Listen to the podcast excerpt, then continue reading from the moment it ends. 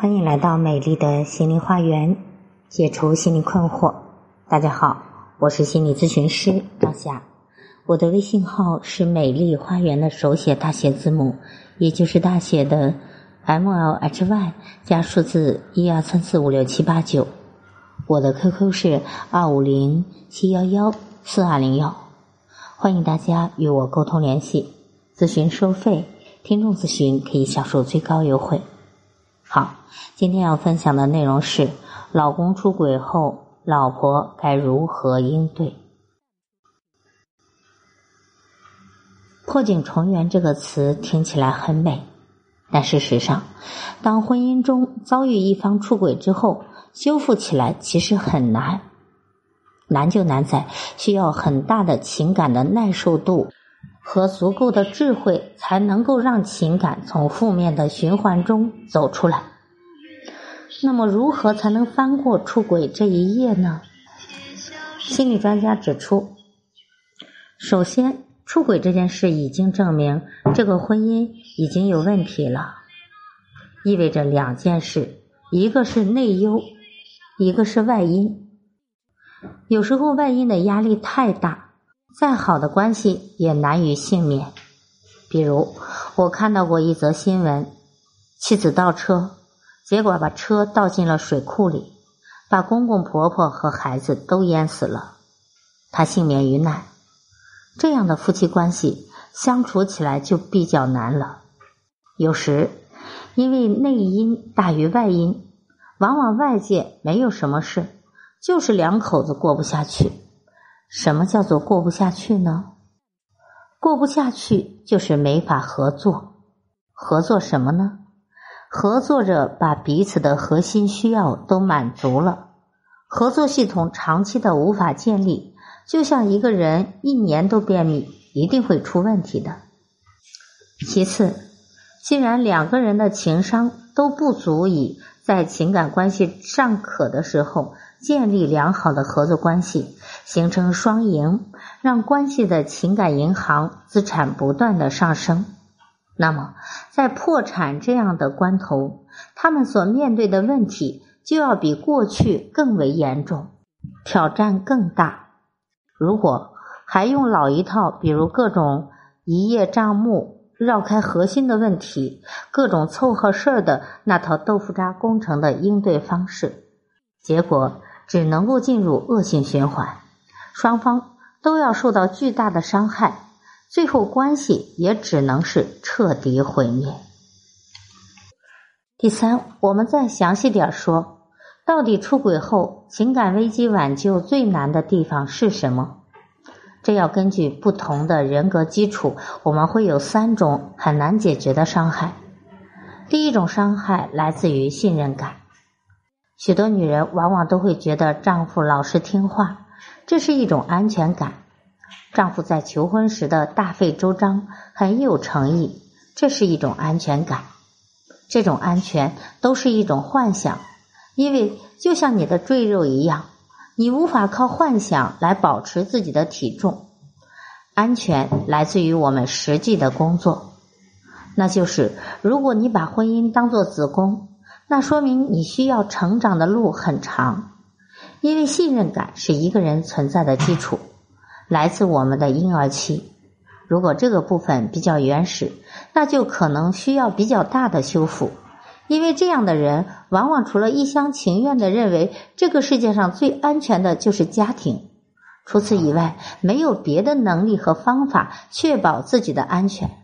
如果他不成长的话，就要付出巨大的牺牲来维系一段已经没有多少意义的关系，因为他无处可去。第二种伤害来自于安全感，这样的人力量感会更强一些，所以他会试图控制自己的关系。这样的人往往会有很强的规则感，他们的安全感来自于控制而非幻想。比如，她会以为丈夫老是听她的话就会有安全，但事实上这也是一种自欺。她只能控制他人的身体，却无法控制心灵。如果他不能成长，就只能加大控制感。比如控制老公的人身自由，控制他的手机，控制他的钱包，但结果会导致老公更想要自由，最终他会面对自己最恐怖的场景，那就是失控。第三种伤害来自于自恋，这样的人很需要来自他人的评价。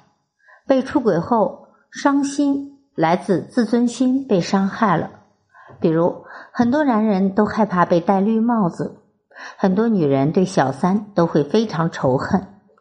这个仇恨就来自突然发现自己不如别人的这种痛苦。现在问题来了，信任感、安全感。和自恋伤害都该如何解决呢？最大的问题就是两个小孩都要抱的问题。难题就出自这里。无论是出轨者还是被出轨者，其实都是关系的伤害者。出轨者可能会被内疚感纠缠，而被出轨者往往会出现上述的三种伤害，甚至三种伤害都会有。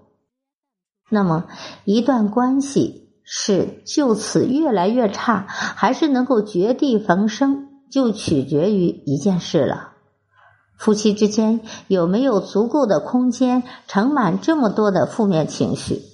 如果双方都有能力承受，那么才能有处理的机会；如果没有，关系就没有太多指望了。比如，丈夫出轨了。可能会很内疚，因为他无法承受这种内疚感，所以只要是看到妻子哭泣，他就很不耐烦，于是就跟妻子说：“你有完没完？我们翻篇了，要往远处，不要老看过去。”妻子可能会非常的恐惧，当她无法承受的时候，就要丈夫不断的证明自己的清白，给她安全感。于是，两个人就在负面的情绪方面挂钩了。什么叫做挂钩呢？就是双方互相踩到彼此的命门，于是两个人就越踩越疼，越疼越踩。这个关系就是伤上加伤，到最后是伤无可伤，完蛋了事。而如果丈夫可以面对这个内疚感，那么妻子的哭泣就会引发他的怜惜，而这种怜惜也可以让妻子感觉到自己的情绪被容纳，于是妻子也可以把自己的情绪放下一些。或者丈夫开始内疚而想逃避的时候，妻子可以不把丈夫的行为看成是冷漠和嫌弃。而可以理解丈夫对自己深深的指责的时候，她就不必落井下石的谴责丈夫，让丈夫更有可能有时间去处理自己的负面情绪。只是要实现这一步真的好难，你很难指望一个人自己都快崩溃了，还可以为别人共情。所以，最好的方式就是夫妻一起来找专业的人士。由专业的人士给他们提供一个空间，可以放下他们无法承载的情绪。从这个专业人士提供的安全空间里，他们首先能够放下情绪，然后才能够重新解读对方的行为。妻子不会把丈夫看成是一个自私的混蛋，而是一个自责到无地自容的小孩。丈夫也不会把妻子妖魔化到一个疯狂的指责者，而是一个恐惧到不能自处的小孩。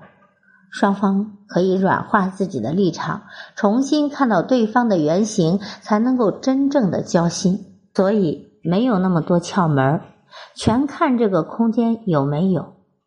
没有这个安全的空间，你是无法在这种危险的时刻指望一个人说心里话，以及正确的理解他人的意图的。